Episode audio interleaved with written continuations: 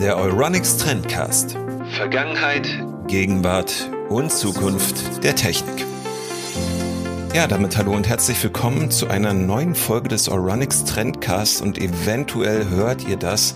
Es hat seine Gründe, warum wir jetzt in den vergangenen zwei Wochen nicht wirklich eine neue Folge an den Start bringen konnten. Ähm, etwas verschnupft. Genau wie viele von euch habe ich halt auch mit kleineren Grippeinfekten zu kämpfen. Es ist Grippe, kein Corona, keine Sorge, alles getestet, alles safe. Aber wir müssen natürlich jetzt hier weitermachen, weil die Technik nicht stillsteht und immer was Neues auf den Markt geworfen wird. Aber wir werfen in dieser Folge noch einmal einen Blick zurück auf die vergangenen vier Wochen und dort insbesondere auf PlayStation 5 und die Xbox Series. Und dazu darf ich wieder an meiner Seite begrüßen den Mann, der Gamersgear, die Gaming-Sparte von Oronix auf YouTube betreut, Dansen. Hallo Dansen. Ja, grüß dich, Daniel.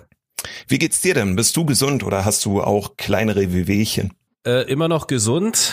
Ähm, Wehwehchen nicht wirklich. Ab und zu mal so ein kleines äh, Schnupfchen, aber das geht ja auch immer schnell vorbei. Aber ansonsten alles safe, alles gesund. Und jetzt, wo wir ja wieder in den Lockdown gehen und viel zu Hause sein müssen, sollen, wie auch immer, hast du natürlich eine wunderbare Ablenkung daheim zu stehen und zwar im Doppelpack die PlayStation 5 und Xbox Series. Für all jene, die das jetzt hier zuerst hören, wir haben bereits eine sehr große zweistündige Trendcast-Folge auf die Beine gestellt, die sich viel mit den Konsolen beschäftigt, was wir von denen erwarten. Alles aufgenommen im Vorfeld. Jetzt also stehen die Konsolen seit gut einem Monat bei dir. Ja, und dann sag mal, wie war denn dein Ersteindruck von PlayStation 5 und Xbox Series? Also als äh, der Postbote die Pakete gebracht hat und ich dann so an das Unboxing gegangen bin, muss ich sagen, war ich doch schon ein bisschen aufgeregt. Das ist äh, wie so ein kleiner Junge im Spieleparadies oder im Süßigkeitenladen. Ähm, so ist es halt bei mir mit Technik und vor allen Dingen auch mit den neuen Konsolen. Also das war schon eine Erfahrung, die ist, die hat mir richtig viel Spaß gemacht und auch die Konsolen jetzt hier stehen zu haben und immer mal wieder zocken können, so ist, ist einfach Wahnsinn. Also ist kein Vergleich zu den Vorgängern. Das ist schon Next Level auf jeden Fall. Und welche der beiden Konsolen hat dich optisch und vielleicht auch von den Dimensionen her ähm, so richtig abgeholt oder umgehauen? Ähm, richtig umgehauen, muss ich sagen, hat mich die Xbox Series X, weil es einfach ein richtig schlichtes Design ist, was mir sehr, sehr gut gefällt.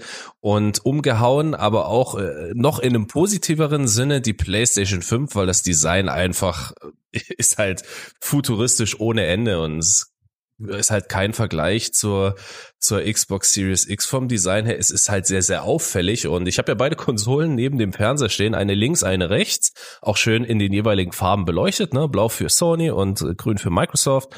Und das sieht einfach Wahnsinn aus. Also wenn man mal davon ein Foto jetzt sich bildlich vorstellt, das ist einfach nur geil.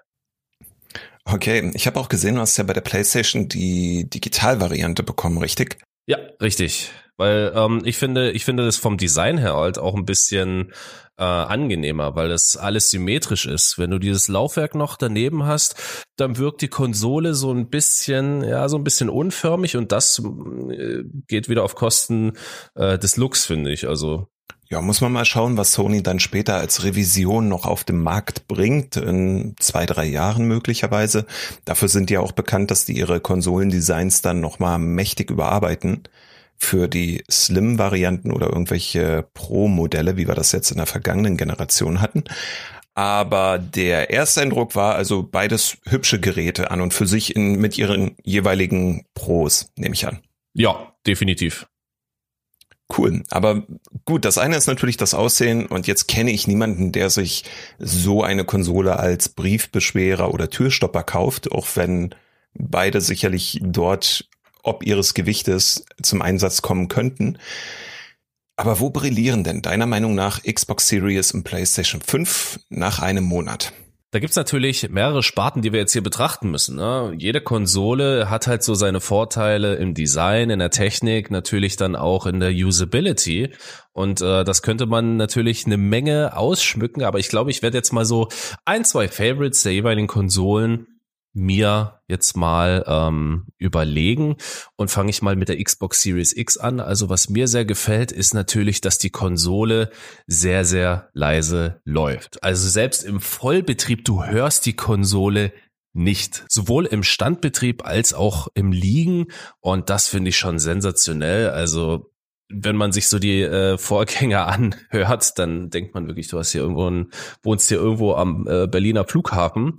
Aber das war das, was mich so wirklich, wirklich beeindruckt hat. Und auch die Möglichkeit, die ganzen Spiele mal in 4K mit 60 FPS ähm, zu sehen und zu spielen, ist schon, das war schon, war schon was, was richtig Geiles. Und ähm, bei der PlayStation 5 natürlich vorneweg, was gefühlt auch 99 Prozent der User sagen, der Controller. Also das ist innovativ. Der DualSense Controller macht einfach so viel Spaß mit den Adaptive Triggern. Du hast das eingebaute Mikro, womit du einfach so viele Features im Spiel auch abdecken kannst.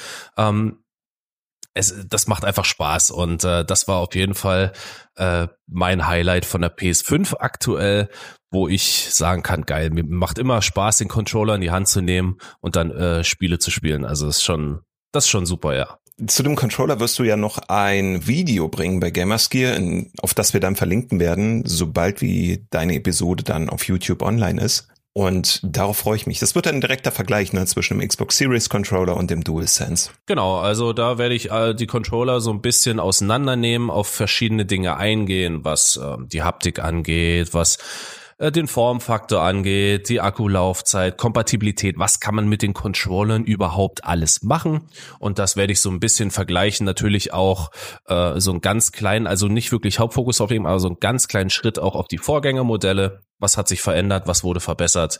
Und das umfassend soll das Video dann auch äh, beinhalten, genau. Das klingt auf alle Fälle vielversprechend, aber der Controller ist natürlich das eine. Das andere ist, welche Spiele kann ich denn darauf zocken und was steht mir jetzt bereits zur Verfügung?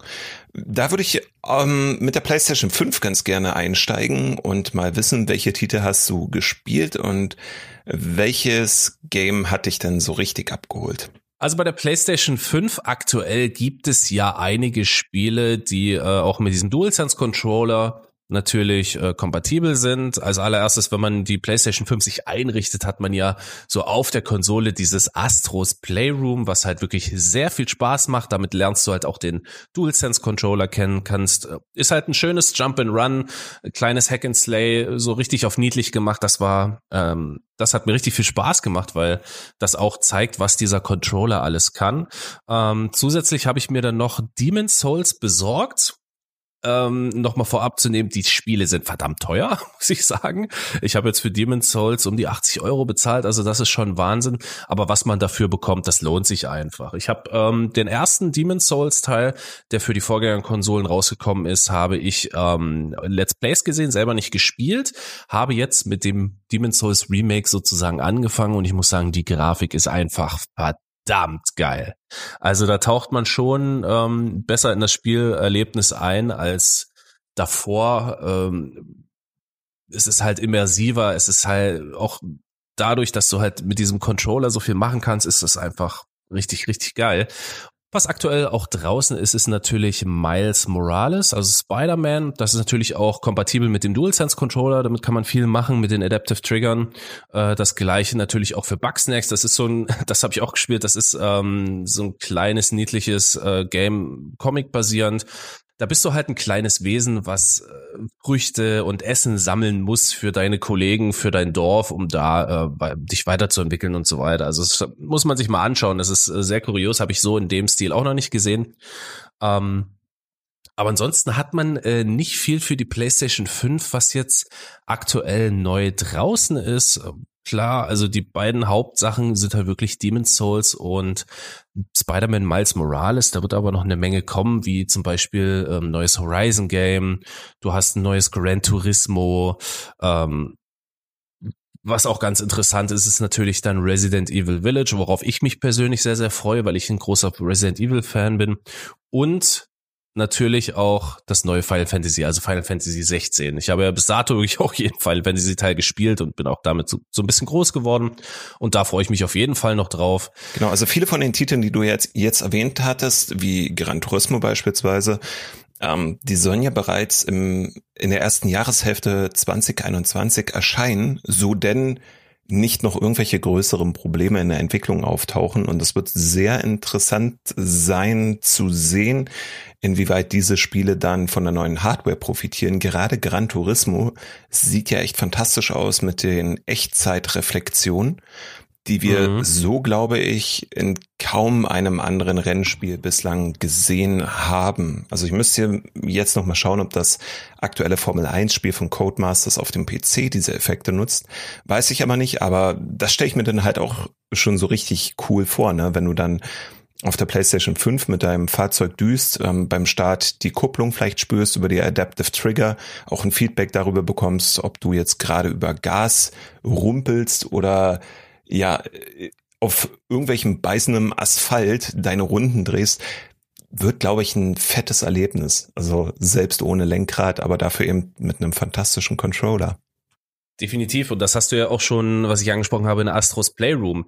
Egal auf welchem Untergrund du läufst, je nachdem passt sich auch die Vibration des Controllers ein, weil die haben ja neue Vibrationsmotoren drin, die jetzt nicht nur im Kreis sich drehen, so wie es bei beispielsweise dem Xbox Controller ist, sondern du hast halt wirklich auch gezielte Schläge auf die verschiedenen Positionen des Controllers, sei es mal unten links, unten rechts, in der Mitte, rechts oben, links oben. Und das ist halt wirklich geil. Das macht das Spielerlebnis halt auch wesentlich geiler. So, das ist halt, das ist für mich halt so der Punkt, wo ich sagen kann, ja, wir sind jetzt hier in der Next Gen angekommen. Gut, das klingt ja jetzt aber so ein bisschen so, als ob du der PlayStation 5 den Vorzug geben würdest. Ich glaube, ist ja nicht der Fall. Ne? Also wir haben es ja mit auch in der ersten Trendcast-Episode zu hören. Wir haben es ja mit zwei sehr unterschiedlichen Konzepten zu tun. Wo siehst du denn die Stärken der Xbox Series? Ähm, die Stärken der Xbox Series natürlich ähm, beim Game Pass, ganz klar. Also du hast halt so viele Spiele, die du spielen kannst, die damals vielleicht auch gut liefen, maximal 4K 30 FPS, aber jetzt durch diese neue Hardware und durch die neue Konsole äh, einfach so viel besser aussehen und so kann man auch alte Spiele wirklich in einer sehr, sehr guten Grafik genießen und das ist das, was es natürlich ausmacht. Ähm, ich sehe auch die Stärke in der Xbox Series X eher so im Multiplayer-Bereich, allein weil du halt die ganzen Multiplayer-Games und auch die ganzen EA-Geschichten mit in dem Game Pass drin hast, dass du halt Multiplayer ganz entspannt spielen kannst, ohne dir immer das Spiel kaufen zu müssen. Da hast du halt eben eine, ähm, du hast halt einen Pass, mit dem kannst du online spielen, mit dem hast du die ganzen Spiele, zahlst im Monat 13 Euro und hast halt wirklich ganzen Schreibtisch voller Spiele, die du spielen kannst, wo du deine Zeit verbringen kannst.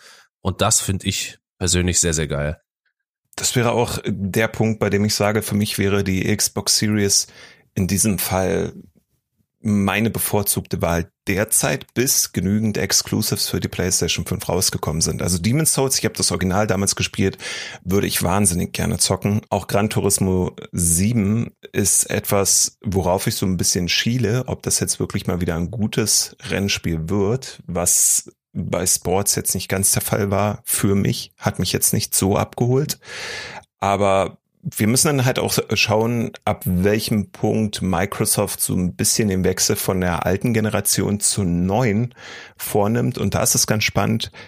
2021 soll der Flight Simulator auch auf die Xbox Series kommen. Und darauf freue ich mich sehr. Also ich habe es auf dem PC gespielt, zwar auch dort im Game Pass mit inklusive.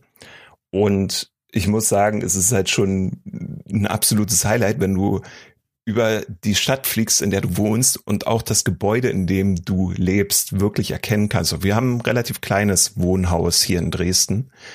Das ist aber, das war irre und ich freue mich einfach, wenn viele Konsolenspieler das dann auch mit erleben können. Aber das bloß zur kleinen Begeisterung, ne? einfach sinnlos in der Gegend rumfliegen und irgendwelche mhm. Sehenswürdigkeiten entdecken.